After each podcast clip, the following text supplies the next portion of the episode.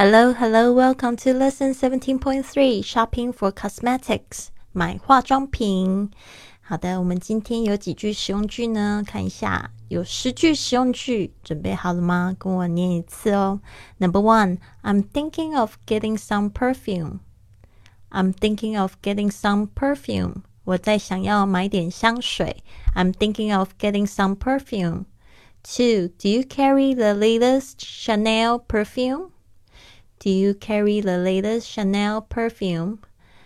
Do you carry the latest Chanel perfume?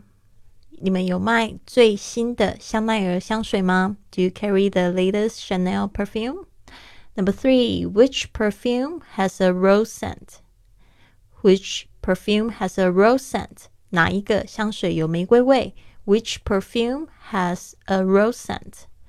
Number four, I like a little lighter scent of perfume. I like a little lighter scent of perfume. 我想要清淡一点的香水。I like a little lighter scent of perfume. Five. What is the base note on this perfume? What is the base note on this perfume? 这个香水的后味是什么？What is the base note on this perfume? Six. Do you have a sample of this? Do you have a sample of this? 这有没有试用品？Do you have a sample of this?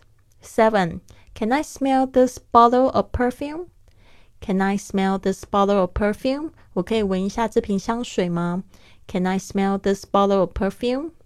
Eight. Can I try this bottle of perfume? Can I try this bottle of perfume? 我可以试下这瓶香水吗？Can I try this bottle of perfume? Number nine. Which perfume is your best seller? Which perfume is your best seller? 哪一款的香水你们卖的最好？Which perfume is your best seller? 10. How many milliliters are there in this container? How many milliliters are there in this container? 这瓶香水是多少毫升的呀？How many milliliters are there in this container? 好的，这十句话。 希望你们要掌握起来。那别忘记有参加我们训练营，才能听到这个整个课程的精简版。那我们的这个训练营里面呢，有这个一百四十四节课，六个月的课程，还有一百四十四节这个老师。就是帮你们纠音正音的部分，然后现在价格非常的便宜，大家不要错过喽。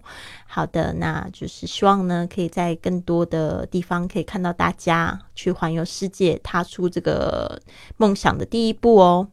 好的，I'll see you soon. Have a wonderful day.